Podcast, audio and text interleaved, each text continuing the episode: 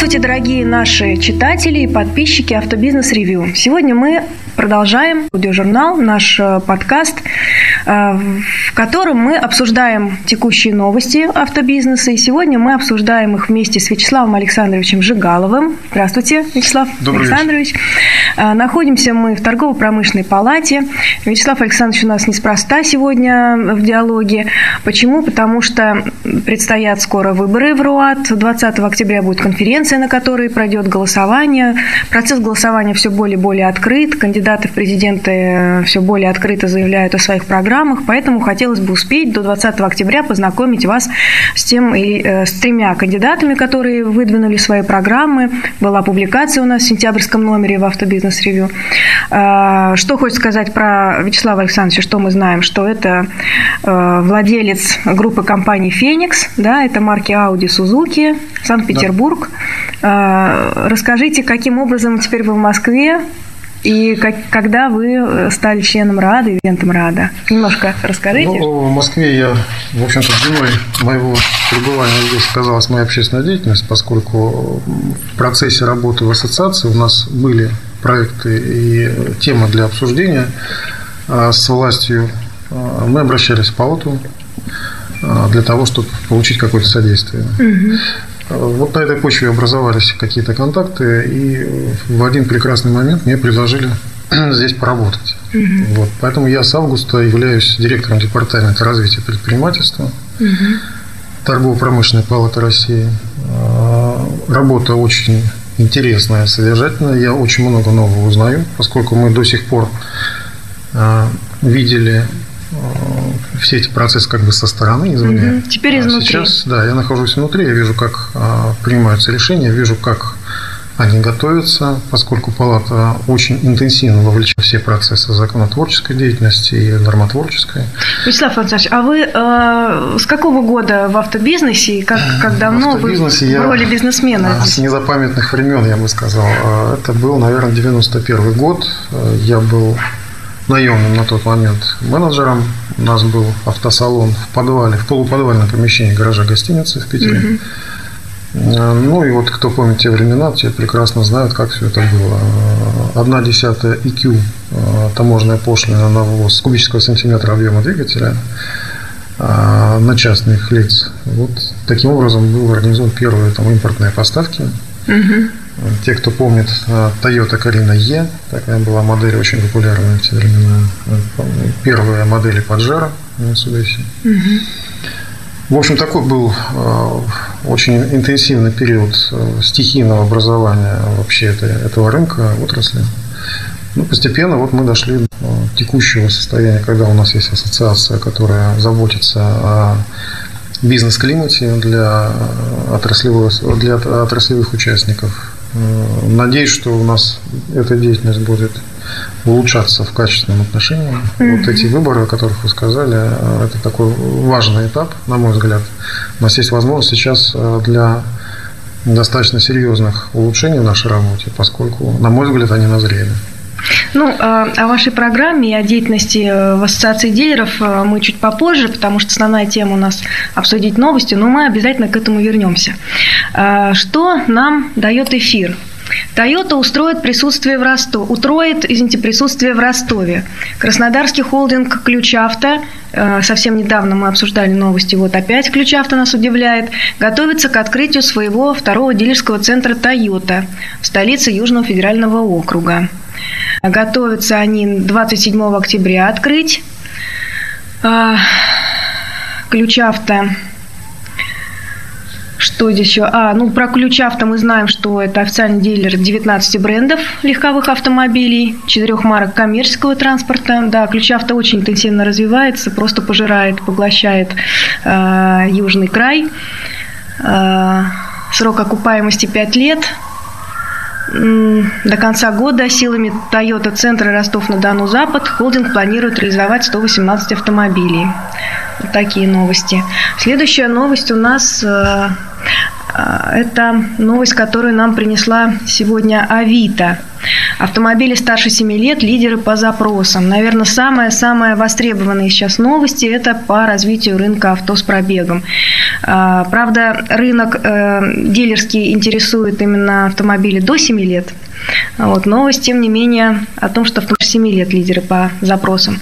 Что дает нам Авито, какую статистику? В третьем квартале 2016 года Авито зафиксировала рост количества запрошенных контактов по объявлениям о продаже автомобилей с пробегом на 23% в сравнении с аналогичным периодом прошлого года. Увеличение спроса к предыдущему кварталу текущего года составило 6%. По данным компании, покупатели больше всего интересовались машинами старше 7 лет. На них приходилось 61% всех запросов. О чем это говорит? О том, что у нас население беднеет, платежеспособность, конечно, падает. Что, конечно, не в пользу э, дилеров. 14% запросов пришлось на автомобили до 3 лет по цене э, миллион, чуть больше миллиона рублей – а 10% на машины возрастом 6-7 лет, как раз дилерский сегмент. Средняя стоимость автомобилей за год выросла а, на 8% и заставила 459 тысяч рублей. А, только что приношу сейчас э, коллеги новости с автобосса клуба заседания, клуба руководителей автобизнеса. Что, вы не были, да, Вячеслав Александрович? Что здесь хотелось мне отметить? То, что, как всегда, интересное сообщение дает Фрешафта. Вообще Фрешафта у нас лидирует на этом рынке авто с пробегом. И понятно, они дают э, фору за счет того, что а, у них несколько регионов охвачено, они стандартами дилерскими не ограничены, и стоимость ремонта, конечно, у них восстановительного будет поменьше, чем у дилеров. Ну, в общем, у них гораздо больше плюсов, конечно, и большие площади для того, чтобы а, хранить эти автомобили. И э, фишка их то, что они проводят акционы между своими регионами, да, то есть могут продать в другой регион автомобиль по той цене, которая интересна клиенту. И вот э, был, э, Татьяна Григорьева проводила и автокар кадры проводили марафон решений по авто с пробегом. Выиграла а, Мария Чернова из Фрешафта. И, конечно, выиграла она не за счет того, что рассказывала о каких-то фишках и технологиях а, супер новых или э, супер оригинальных, а за счет того, что очень красиво представила философию, философию бизнеса. То есть выиграла философия бизнеса под девизом сейчас я даже зачитаю, под девизом «Сделка любой ценой». Она так расставила приоритеты, что э, считает, что нельзя говорить о цене с клиентом, это как раз технология выкупа, пока не узнал о потребности этого клиента. Вот, и в частности, они проводили исследование, очень интересное исследование, который показал, что 15% клиентов срочно нуждаются в деньгах, именно поэтому они э, продают свои автомобили, 75% хотят поменять автомобиль, а 10% просто избавиться от автомобиля. Вот это статистика фрешафта. Второе место занял Артем Самородов э, со своими э, кейсами, решениями более технологичными. Это группа компании «Независимость». Ну, в общем, коллеги, приглашаю вас на сайт АБОС, там есть презентации и репортаж, конечно, от нас будет. Что у нас дальше? Какая? Ну вот следующая новость э, ваша, Вячеслав Александрович. Здесь вы, наверное, нам расскажете побольше. Господдержка автопрома неэффективна. Масштабная поддержка автопрома не дает нужного эффекта и сдерживает переход отрасли в новые экономические реалии. Об этом утверждается в мониторинге Минэкономразвития. На фоне 40% недозагрузки российских мощностей и общего чистого убытка отрасли в 100, 102 э, с лишним миллиарда рублей в 2015 году реструктуризация сектора так и не началась. Да, эта тема обсуждается ну, даже, я думаю, что с начала кризиса, поддерживать отрасль или не поддерживать. Очень хорошо, что было принято в свое время и оперативно было принято решение о поддержке все-таки спроса. А сейчас мы видим, что этот год все равно мы не удержались от падения рынка. В целом, по, я думаю, что будет больше 10% по итогам года. А, с учетом уже вот того, что почти наверняка сократят меры поддержки именно спроса, угу. поскольку сейчас считается в правительстве, что мерами поддержки, вот этим стимулированием спроса, они используют так называемый отложенный спрос. То есть те люди, которые бы пришли бы чуть позже, мы их э, такими мерами заставляем Подталкиваем покупать быстрее да, покупать. раньше. И считается, По некоторым что... оценкам из региона чуть ли не 40% э, позволяет э, по отдельным маркам, машин. Потому да, что по меры поддержки далеко не на все э, бренды распространяются, в основном на те, которые имеют локализованное производство здесь, в России. Вот те марки, с которыми я работаю, вот, кстати, никаких мер поддержки, они находятся в таком свободном, совсем свободном Напомним, рынке. это Audi и Suzuki. И Suzuki, да. Угу. Так вот, э, считается, что э, эти меры поддержки как раз и провоцируют э, удлинение или переход в затяжную фазу вот этого кризиса, потому что мы выбираем будущий спрос таким образом. Угу. Доводы на самом деле да, достаточно разумно. спорные, Вообще, достаточно спорные, на мой взгляд. Если также вспомнить, что в этом году порядка 50 миллиардов выделено угу. в целом на автопром, в следующем году планируется даже нарастить до 60, вот такие цифры называют. Угу. Это значит, что а, поддержка будет просто переадресована и распределена по другим принципам. Не исключено, что это будет большей частью в пользу автопроизводителей. А, при этом нужно понимать, что сейчас вот разрабатываемая новая стратегия автопрома в правительстве, куда, к сожалению, автодилеров не приглашают, существующей стратегии даже понятия нет, дилерская сеть. Угу. Хотя там говорится о рынке, о спросе, о перспективах и так далее. Но дилерской сети там не существует. На мой взгляд, вот эти меры все как минимум нуждаются в дополнительном изучении. Угу. И если профессионал, розничная в сеть, никак не участвует в их выработке и обсуждении, то заведомо неизбежно просто ошибочное решение, на мой взгляд. Если будет акцент сделан в новой стратегии на экспорт, то это тоже выглядит достаточно странно. У нас, э, если верить той же статистике, локализация производства достигает 40% в некоторых случаях. А девальвация рубля превратила эти 40% себестоимости рублевые в 20%, а что дает огромное преимущество при экспорте этих машин в другие страны. А сейчас правительство говорит, что необходимо субсидировать логистику, то есть субсидировать этих машин на экспорт. А, выглядит, согласитесь, очень странно. Либо у нас локализация, с ней что-то не так. Угу. Видимо, ее не существует в таких объемах. Угу. И действительно нужно субсидировать экспорт. А, с другой стороны, непонятно, зачем дешевые машины, угу. если она еще есть, еще и дополнительно финансировать. При этом дилерская сеть никакой поддержки, конечно, не получает. Если мы посчитаем, сколько денег инвестировали дилеры – в экономику, то окажется, что эта сумма в два с половиной раза примерно больше, чем в сумме все автоконцерны. И при этом вы наверняка слышали, что правительство выделяло субсидии на а, проценты по инвестиционным кредитам автоконцернов, те, которые вкладывали здесь в производство. Угу.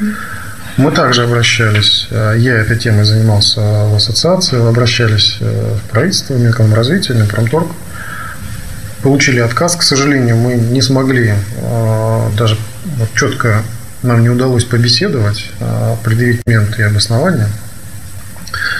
А, скорее всего, потому что нашу ассоциацию еще плохо знают. То есть с нами очень мало контактируют, и мы, к сожалению, сами очень редко инициируем вот эти контакты.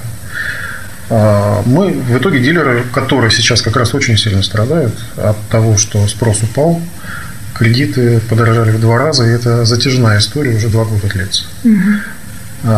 Многие дилеры э, истощают свои резервы, которые были заработаны раньше, в предыдущие периоды. И мы видим, что банкротства продолжаются э, и достаточно интенсивно.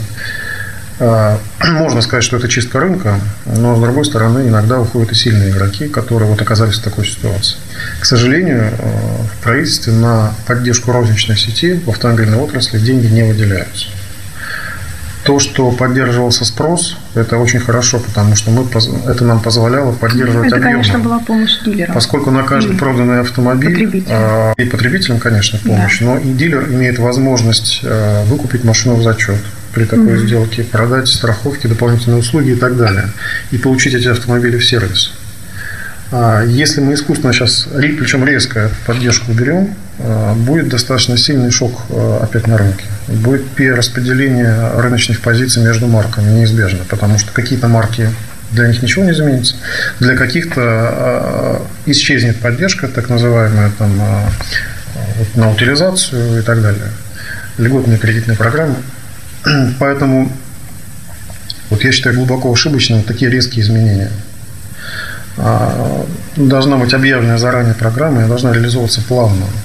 То, что сейчас до последнего момента обсуждается решение, по-моему, одномоментно вводится в действие, и буквально, например, с завтрашнего числа все поддержки прекращаются, это очень сильный стресс для рынка и больше всего для потому что они не могут планировать четко свой бизнес. А, поскольку и производственные циклы длинные, и а, система планирования и контрактования этих автомобилей достаточно инерционная, а, то такие решения, конечно, очень, очень больны, болезненные для нас. Вот, поэтому то, что правительство предлагает, скорее всего, переориентировать эту поддержку на экспортные какие-то направления, вот, оно окончательно отключает дилерское сообщество от этой системы поддержек.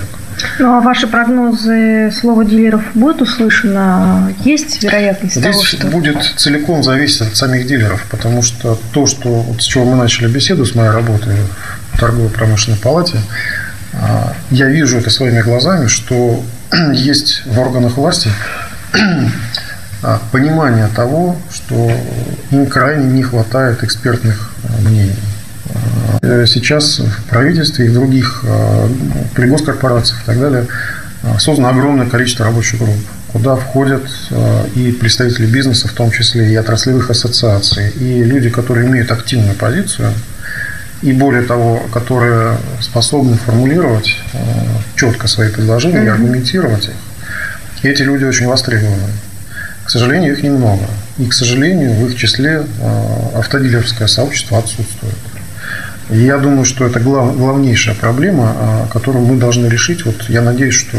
Вы имеете в виду про создание группы Рабочие Я группы, имею в виду не даже не создание, а вхождение. Все эти группы уже действуют. И даже есть рабочая группа, которая разрабатывает сейчас, э, премиум промторги разрабатывает стратегию автопрома. Мы, к сожалению, э, нас не позвали. Но ну, это автопрома, это все-таки промышленности, ну, а не звена. Речь идет, она так называется, но речь идет об автомобильной отрасли uh в целом. Э, отдельно автозавода не существует, отдельно от дилерской uh сети, от поставщиков uh автокомпонентов и так далее. uh От системы финансирования и много чего еще.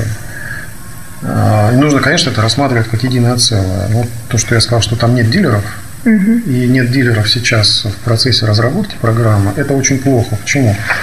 Потому что программы все государственные предусматривают государственное финансирование соответствующее. Там э, формируются цели этой программы. Если цели будут э, противоречить интересам дилеров, то э, ну, ждать, что о нас кто-то там подумает, нельзя. Это будет наша проблема. Когда программа будет принята, работать над ее исправлением будет на порядок сложнее. Но... Думаю, что даже невозможно. Второе, а, есть вот эти программы, которые направляются, на которые выделяется финансирование.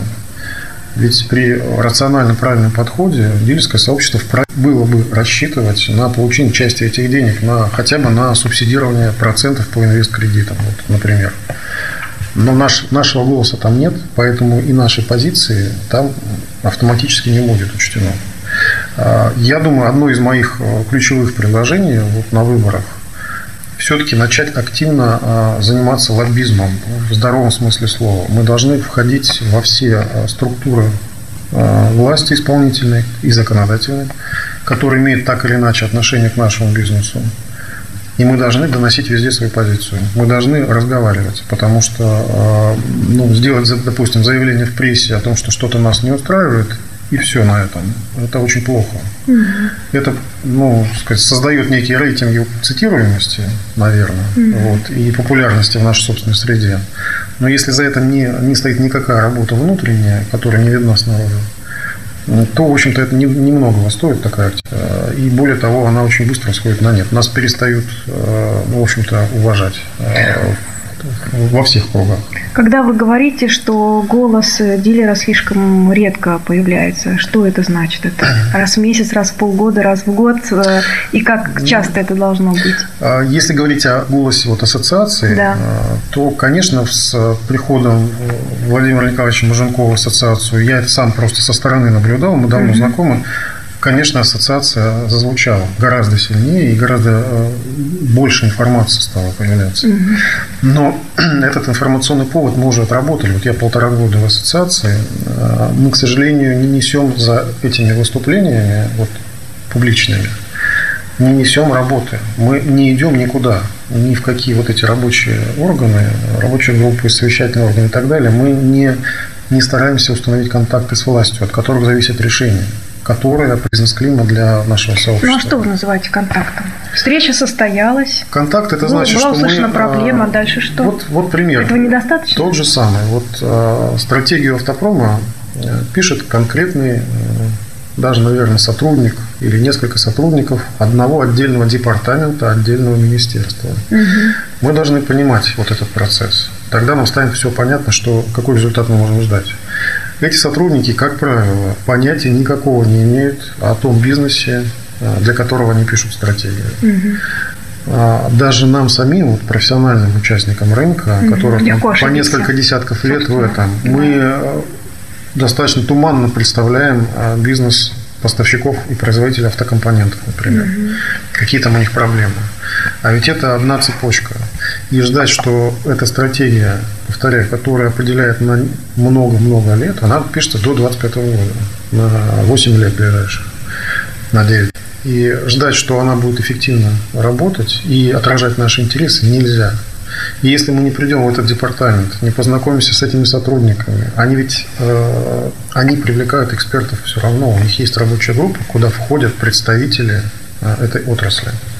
Как минимум то, что мы знаем из прессы, э, туда входят представители крупнейших автопроизводителей, которые здесь имеют производство.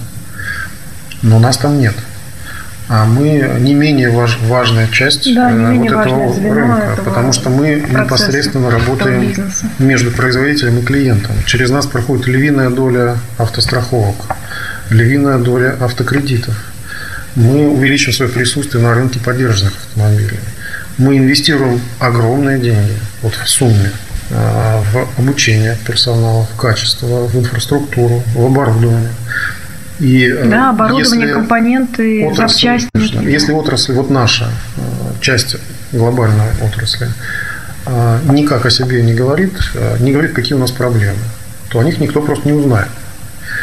И вот это, вот, я считаю, наша важнейшая задача сейчас на ближайший период – установление продуктивных нормальных связей. А дополнительно мы не очень, мне кажется, правильно общаемся с автопроизводителями. Вот если вы слышали про кодекс автопроизводителей. Конечно, слышали. Ну, сейчас такая ситуация, что Но решение... он носит рекомендательный характер, ни к чему оно не обязан. Ну, хорошо, что хоть прописано, да, да по да, крайней проблем, мере. Проблем, конечно, там очень много. По существу дилер а, сейчас не имеет вообще никаких прав. Это, и это законно, как ни странно. В дилерских контрактах а, любые права есть у производителя, никаких прав. А, он должен принимать все, что ему говорят, под козырек и исполнять. Сейчас как раз мы на любимую да. тему Алексея Лещенко, которого да. мы сегодня поздравляем. Сегодня Леша, день рождения. Как раз вашу любимую тему да. затрагиваем. Да, да. Мы э, э, здесь, ну, у нас, вообще говоря, то, что мне нравится в ассоциации, это достаточно демократическая процедура обсуждения. Мы э, открыто говорим о своих мнениях, позициях и пытаемся их отстаивать. Надо признаться, что пока что я проигрываю Алексею вот, в отстаивании позиции, поскольку, на мой взгляд, э, сейчас мы встали не в позицию, а в такую позу, я бы сказал, достаточно детскую, поскольку мы говорим, что вот поскольку кодекс не работает, а к нам никто не прислушивается, три года вот он работает, никакого эффекта от него нет, а, то мы вообще больше вот с вами не играем. Мы пойдем менять законы. И все. С этим можно теоретически согласиться, если бы вот за этим заявлением следовал а, текст законопроекта и следовали какие-то конструктивные, конкретные предложения. То есть вы считаете, есть менее радикальные пути решения? Я не то, что говорю, что что-то из этого более или менее радикальное. Просто мы должны смотреть на рациональным взглядом. Угу. Наша цель, а, конечно, изменить ситуацию. Мы должны получить большую защищенность, вот, поскольку мы инвесторы. И очень часто наши инвестиции зависят от решения ну, менеджеров среднего звена, будем говорить вот своими, называть своими именами, в импортерских компаниях, которые считают, что нужно какие-то инвестиционные стандарты добавить, либо нужно вот план не такой, как дилер видит, а план в полтора раза больше по продаже автомобилей или запчастей. А, эти планы оказываются на поверку заведомо невыполнимыми. Дилер в итоге теряет бонусы. Он вынужден а, перезатаривать склад для того, чтобы выполнить этот а, план и получить бонус, что как снежный ком нарастает в виде проблем на фоне общего спада и на фоне дороговизны заемных средств. Дилеры даже и кредитовать сейчас толком далеко не всегда могут. Это приводит к очень негативным последствиям. И э, буквально это грозит э, многим дилерам или банкротством, или большими и затяжными уже финансовыми проблемами. В итоге невыполнение таких планов страдает и импортер, потому что если бы дилер шел по э, выполнимому графику, конечно, он бы сделал максимум. Все заинтересованные в объемах, в марже и так далее, угу. в сохранении вот того объема бизнеса. Но если дилер видит, что уже не спасти ни план, ни бонус, то он, как правило, бросает вообще и начинает решать свои локальные проблемы, а, освобождаться от избытков товарных. И импортер вместо более-менее приемлемого плана, который дилер предлагал, получает еще хуже, худшие результаты. Мы видим это вот такие, а, видим регулярно сейчас. На фоне того, что у нас а, снижается объем парка молодых машин, из-за снижения продаж. Вот сейчас пришла та самая волна э, в наши сервисные центры. Э, начиная с августа сейчас мы наблюдаем достаточно сильную, сильное падение загрузки сервиса. Это связано и со страховыми компаниями, там тоже есть структура внутри вот этих процессов. И, и со страховыми компаниями большие сложности до сих пор. И э, с розничными клиентами, и с корпоративными. Но в целом а, парк машин от одного ну, новых и вплоть до 5-7 лет достаточно сильно похудел за эти два года. В особенности парки гарантийных машин и сразу постгарантийных. Mm-hmm. Вот, поэтому позиция, которая заключается, что мы вот пойдем менять закон, а, не подкрепленная законопроектом, мне кажется, неконструктивной. А, есть другой способ решения, когда мы можем усовершенствовать кодекс. Для этого просто нужно запастись э, таким багажом терпения. Конечно, сложно разговаривать с производителем, поскольку у них позиция сейчас сильная. Но есть федеральная антимонопольная служба. И э, там я уверен, что мы э, можем найти поддержку при, опять же, правильном конструктивном разговоре. Когда мы просто отказываемся от диалога, это ну, со стороны выглядит странно, я бы сказал. Вот. Э, посмотрим, что изменится после наших выборов, э, поскольку мы договорились, что, в общем-то, собрание участников, э, общее собрание участников ассоциации вместе с президентом выбирает его предвыборную программу. И Совет, в общем-то, который будет являться нашим коллегиальным исполнительным органом, угу. должен это учитывать. А ну, как вы оцениваете разность этих программ? Вот три человека, у каждого своя программа.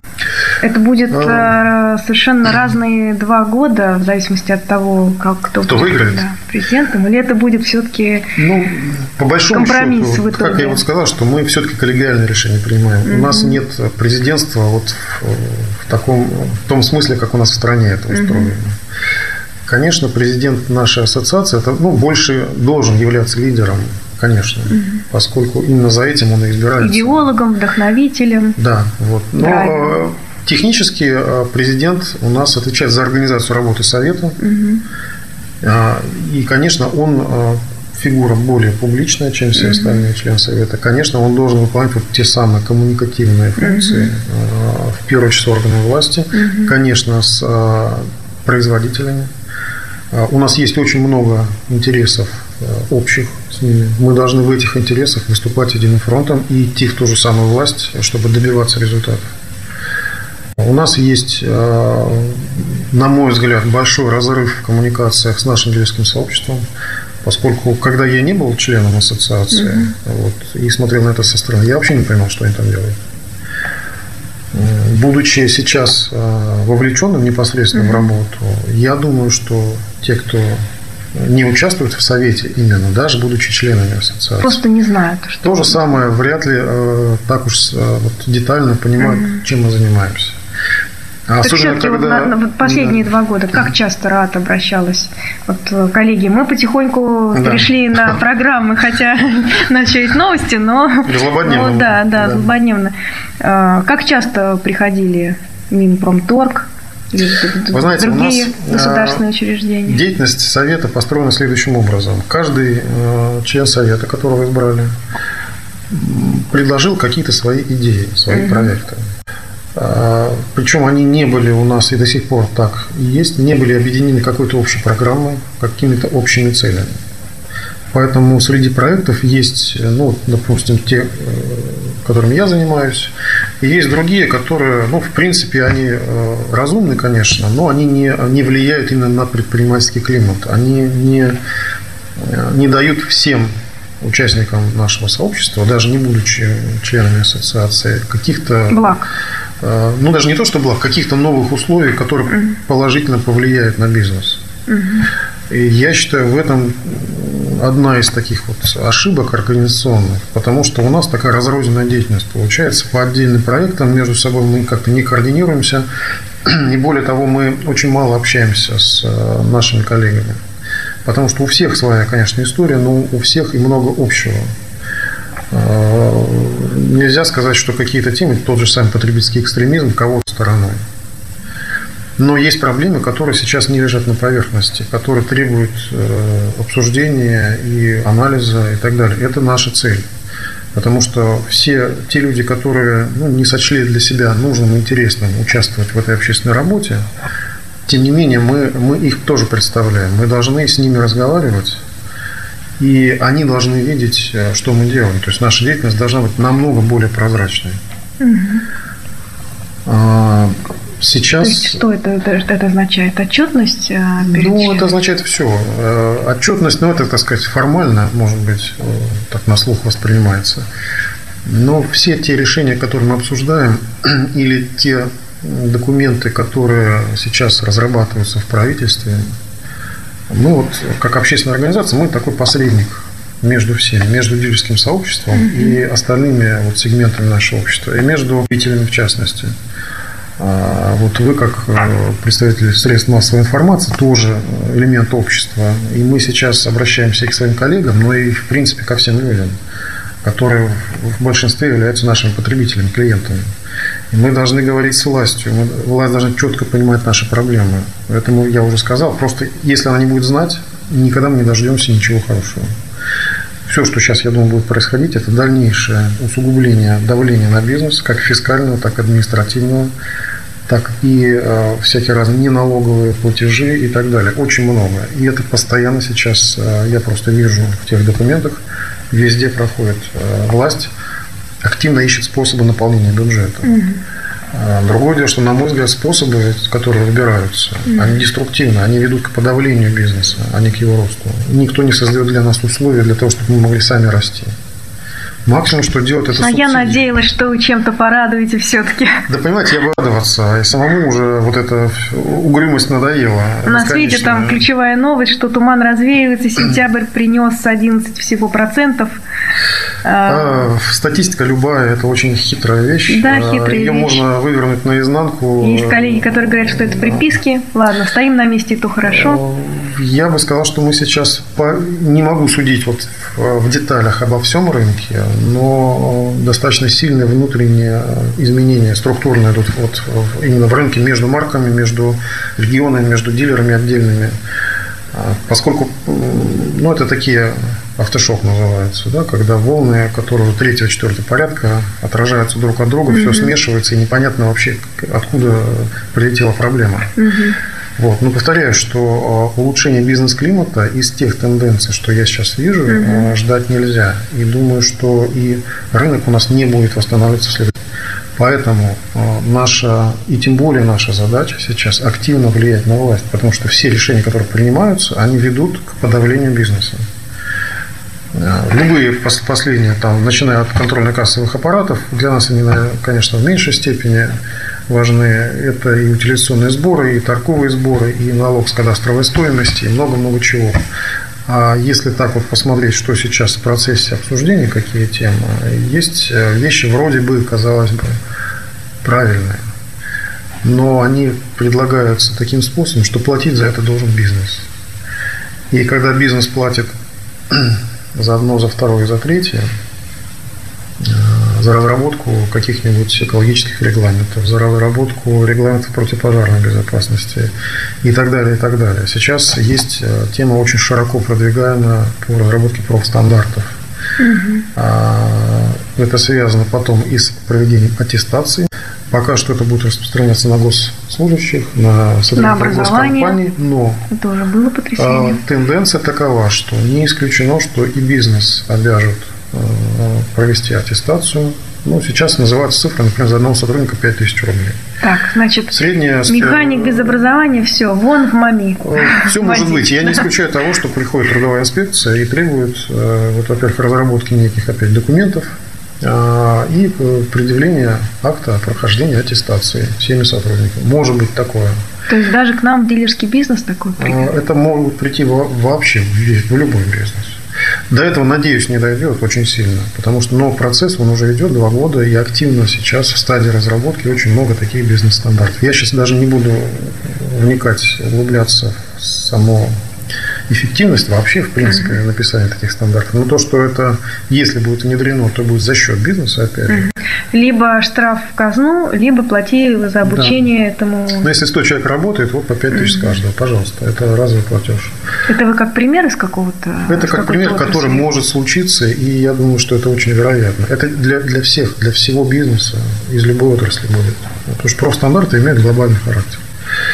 Э, поэтому э, нам ничего другого не остается, кроме как идти во власть и объяснять, э, показывать последствия тех или иных решений. И что самое важное, предлагать свои. Если будут созданы условия, то для бюджета это будет на порядок эффективнее. Поскольку мы обеспечим работу людей, угу.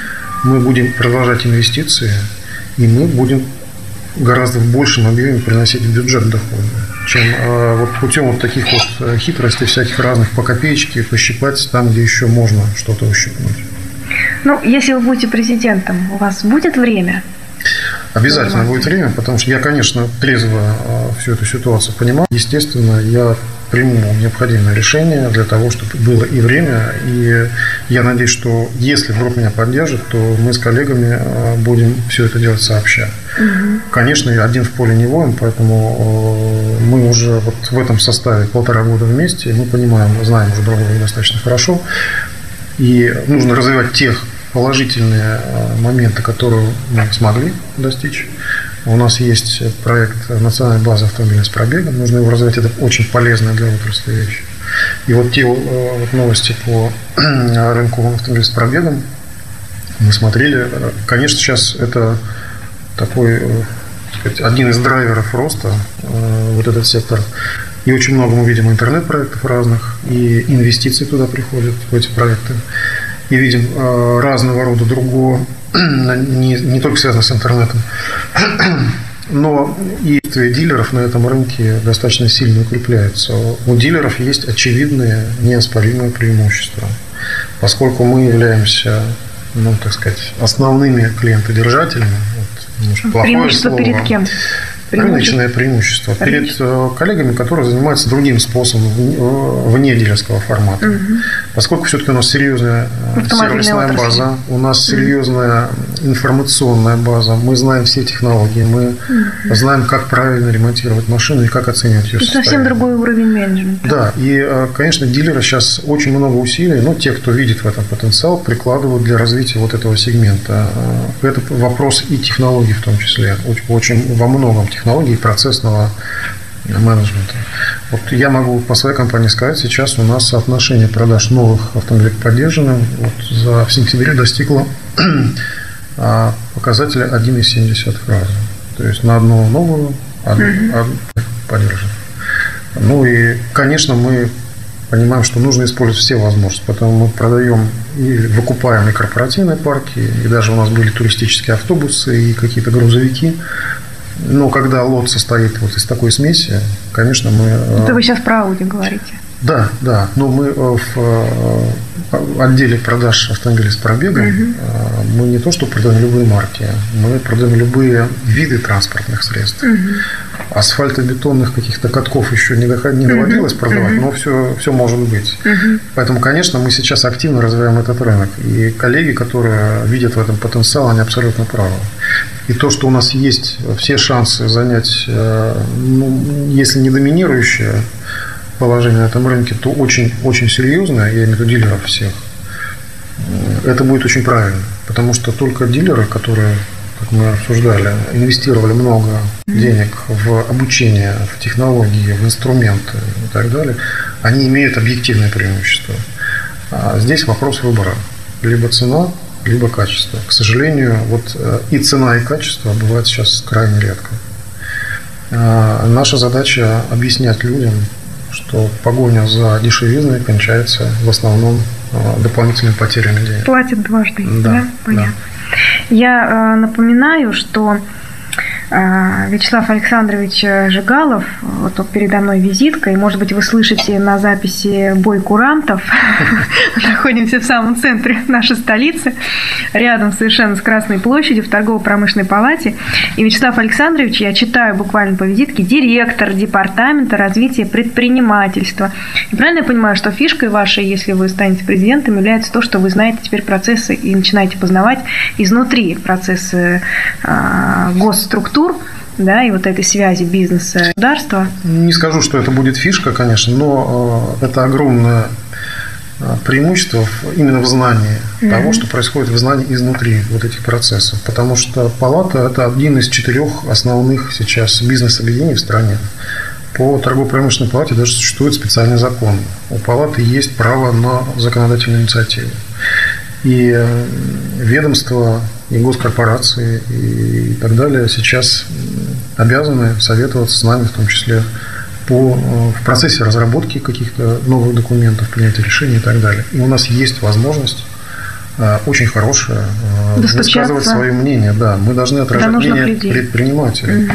И то, о чем я говорил, вот как раз разрыв информационный, когда предприниматели говорят, что вот это плохо, это плохо, но когда мы говорим, давайте вот конкретные рассмотрим законопроект или какое-то решение, то очень часто э, в ответ тишина. Потому что бизнес пока, к сожалению, Голоса не умеет формулировать проблемы и предложения. Угу. Мы можем сказать, что нам плохо, вот где-то болит. А, ну, здесь вот, э, не знаю, удачный или нет пример. Но ведь должны... еще и мало сформулировать, э, важно еще сформулировать пути решения, конечно, предложить какие-то варианты, может и быть, вот... не один, а несколько, да, чтобы да, как Да, об этом я и говорю, что палата – это такое большое, что-то большое. У нас 180 территориальных палат по всей стране, то есть это огромная сеть а, и либо отраслевая ассоциация. В целом это очень похоже по механике.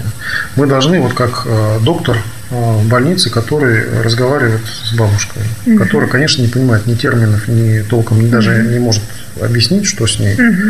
Но наша задача перевести э, вот ее слова бизнеса, в да. диагноз. Мы должны понять угу. точно, провести диагностику, в чем заключается проблема, и назначить лечение. Но вот мы как посредники вот этот вот э, рекомендации по лечению передать в правительство, в органы власти э, с достаточными аргументами, с достаточным анализом. И должны уметь разговаривать, чтобы это не было, чтобы, не дай бог, никакой конфронтационности не возникало из этого. Вот. Э, это такая, мне кажется, большое искусство, и этому надо много лет, наверное, учиться, и мы, нам еще далеко вот до таких умений. Но то, что есть спрос на это, сейчас такое э, тоже сленговое слово, запрос, угу. но во власти существует запрос угу. на такие экспертные мнения. А, если просто любой документ возьмем и проанализируем, вот разбираясь в этой теме, то мы видим просто вопиющую иногда безграмотность. Вот. Э, это объективно, потому что те люди, которые это пишут, они не знают. А, кстати, о безграмотности. Вот в вашем департаменте развития предпринимательства много ли действительных бизнесменов? Людей а, ну, здесь... с психологией ненаемного сотрудника. Если слышали, в палате был э, проведен в марте съезд, э, был переизбран президент палаты. И одним из направлений и задач э, было вовлечение более активное э, из бизнес-среды. Угу. Поскольку, конечно, палата она имеет большую историю, э, давнишнюю и традиции. И, конечно, вот тесное общение с властью, безусловно, накладывает отпечаток. Безусловно. Поэтому, конечно, требуется, чтобы мы активно вовлекали предпринимателей внутрь вот этой работы в середину. И сейчас палата находится в таком процессе. Вовлечение, да? Вовлечение, пока, да. Пока ну, вот то, что я предприниматель, и меня сюда пригласили, угу. это, конечно, э, причем да, достаточно это ответственная позиция, это да. Э, это говорит о том, что есть определенное, во-первых, понимание угу. того, что э, даже не здесь находятся люди, которые знают это вот с нуля, угу. с самого базового уровня всю проблематику. Но процесс, понятно, что это огромная инерционная система, большая, и, конечно, видимые изменения не могут наступить сразу. Для этого нужно терпение, и тем предпринимателям, которые сюда приходят, тоже это же не значит, что они все такие хорошие. Mm-hmm. Они должна происходить определенная селекция. И вот здесь вот мы такая площадка, где вот это все начинает смешиваться, и какие-то вот образовываются здесь э, такие процессы, турбулентные иногда. Mm-hmm но в целом это правильный курс, абсолютно. Мы должны лучше понимать, как власть принимает решения. Потому что критиковать очень легко. Очень легко. Вот открываем любую газету, и тебе поток критики обеспечен. А вот представить себя на месте тех людей, которые принимают решения, и вместо них это решение написать, а, я думаю, что крайне мало мы найдем вот э, удачных примеров. А, предприниматели, приходя во власть, бывают, меняются до неузнаваемости. Их окружение меняет. Чиновники, приходя а вы сами точно так же меняются. Я что понимаю, что среда. трезво нужно вот отдавать себе отчет. Конечно, среда влияет. Безусловно. Что вами вообще двигало? Вы же теперь живете на два города, Санкт-Петербург, Москва. Да, вы знаете, оставили в такое время бизнес это... на наемных директоров. Да. да, то есть это риски. А вообще вот люди все, которые тоже. занимаются общественной работой, они такие отчасти наивные люди, они верят в то, что они могут хоть как-нибудь улучшить мир. Изменить мир. Да. И что-то во мне такое есть. Угу. А, вот, иногда у меня просыпается там, рациональная моя сторона угу. и спрашивает, зачем тебе это надо? Вот, чего угу. ты хочешь? Ничего ты не изменишь. Все угу. как было всегда, так и останется. Но, по крайней мере, пока у меня есть эти идеи, когда я, ну, на мой взгляд, иногда очевидные вещи происходят, которые ну, нужно взять и переделать. Я вижу решение я хочу это решение донести. А, ну, может быть, я еще не все попытки в жизни использовал для этого. Хочу, еще у меня остались впереди, все-таки попробовать. Как уж дальше получится, но как минимум, вот без таких людей, которые идут в общественную работу, мир бы был намного хуже, намного. Просто, может быть, мы не можем сравнить, что было бы без них и, и как сейчас есть.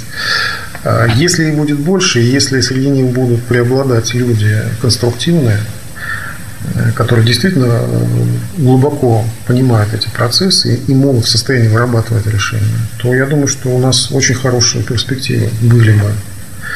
А главное, вот если говорить о, о большом счету, я сейчас вижу проблему, она не, не мной озвучена, хотя я ее вот понял достаточно давно, лет 6 еще назад. Нас сейчас главная проблема – это качество госуправления. Потому что куда мы не приходим вот в бизнесе, все наши проблемы в конце концов упираются либо в законы, либо в решение органов местных или федеральных, а, либо в решение и какие-то процедурные моменты, связанные с монополистами или госкомпаниями. Это и закупочная система, где мы тоже участвуем. А, это и система налогообложения и много-много чего еще. Вот. Везде торчат уши чиновников. Поэтому все хотят э, жить хорошо, в том числе и правительство старается как, как может э, улучшить экономическую ситуацию. Вопрос только в квалификации и в качестве вот этого управления. Когда смотришь, каким образом принимаются решения, или любую взять сферу, где государственно регулировано, и бизнес, как мы процессы выстраиваем себя управленческие, мы понимаем, что тут даже не годы, тут эпохи между ними находятся. А, казалось бы, элементарные вещи, э, но во многих случаях это просто ну, дико выглядит со стороны. Когда человек приходит из бизнес-среды, где все структурировано, выстроено и, и логично. А, это наука. А, этой наукой надо заниматься. Нужно этой науке учить. Управление. Управление, да. Нужно учить руководителей. Они должны это понять, что нужно это делать. Потому что иначе у нас на одного бизнесмена будет 25 чиновников скоро. Ведь э, иногда происходит, что создаются параллельные правительства структуры под видом госкорпорации. Угу. Они на себя часть функций берут э, органов исполнительной власти. Угу. И тут же они берут еще часть функций бизнеса. Вместо них делают какие-то э, вот централизованные, неподъемные, неповоротливые структуры. Это, на это все тратятся колоссальные деньги. Я и с вами не потом они согласна. все списываются в расходы. Мне кажется, здесь недостаточно обучать. Надо делать что-то с мотивацией. Она должна быть Ну, это, это весь комплекс, безусловно. У нас э, ни один региональный руководитель, вот, например, mm-hmm. не заинтересован в бизнес-климате, не бизнес-климата. Э, нет мотивации. Нет мотивации менеджмента госкомпании. Почему мы говорим, что есть коррупция? Почему мы говорим, что есть вот система закупок настолько уже сложная, что дальше некуда? И все равно злоупотребление. Вот если почитаем доклад ФАС о состоянии конкуренции, там все это написано, что у нас а, количество тендеров, проводимых с одним участником, выросло многократно. Всегда находятся способы обхода. Любая бюрократизированная система, она уязвима изнутри. Ее можно обойти. А все потому, что нет ни у кого заинтересованности, у менеджмента госкомпании нет никакой денежной, зарплатной мотивации угу. на эффективность бизнеса. Не другая мотивация. И все, это все звенья одной цепи. Это единая культура. Здесь нельзя быть наполовину э, хорошим, а наполовину плохим. Э, все равно будет плохо. Ну что? Да, но это мы так о таком да, совсем глобальном. Мы о глобальном. Ну, а, наверное, к новостям уже и не имеет смысла. Мы уже около часа с вами Новости разговариваем. Да, новости уже устарели. А, Вячеслав Александрович, ну подведите итог нашей беседе, да, то есть 20 э, октября будут выборы. Со своей стороны, что вы хотите сказать в двух словах? Я хочу сказать, что мы э, должны с коллегами все-таки ответить на самый главный вопрос. Зачем мы собираемся в ассоциацию? Что ассоциация должна сделать для сообщества? И если мы все-таки хотим не просто встретиться как в клубе и поговорить, а хотим добиться результата, то мы должны стать организованной командой. У нас должны быть цели, у нас должна быть программа, у нас должна быть структура, и мы должны четко всю свою деятельность подчинить вот этой главной задаче – улучшение бизнес-климата для предпринимателей автомобильной отрасли. Ну, для а автодилеров. Вы готовы, если вас выберут, там, обещать, что через два года будет достигнуто я Первый, готов второй. обещать, что я приложу для этого все усилия. И как минимум то, что зависит от меня, я обещаю выполнить. Безусловно, здесь мы далеко не, не все знаем, с чем придется столкнуться. Угу. Но если у нас есть э, технология решения, подход к решению, есть э, команда, то я уверен, что с любой проблемой можно справиться. Нет ничего непреодолимого. А, поэтому все, что будет возникать и возникнет еще в будущем, какие-то вещи, которых мы даже сейчас не можем представить, э, если у нас есть вот такая машинка, то мы все эти кочки объедем так или иначе. Хорошо. На этой все-таки оптимистической нотке, да, и на этой нашей э, последней новости и первой новости о том, что в сентябре 11% у нас все-таки и туман развеивается, мы заканчиваем наше аудио новостей с Вячеславом Александровичем Жигаловым. Спасибо большое. Всего доброго. До свидания. До свидания.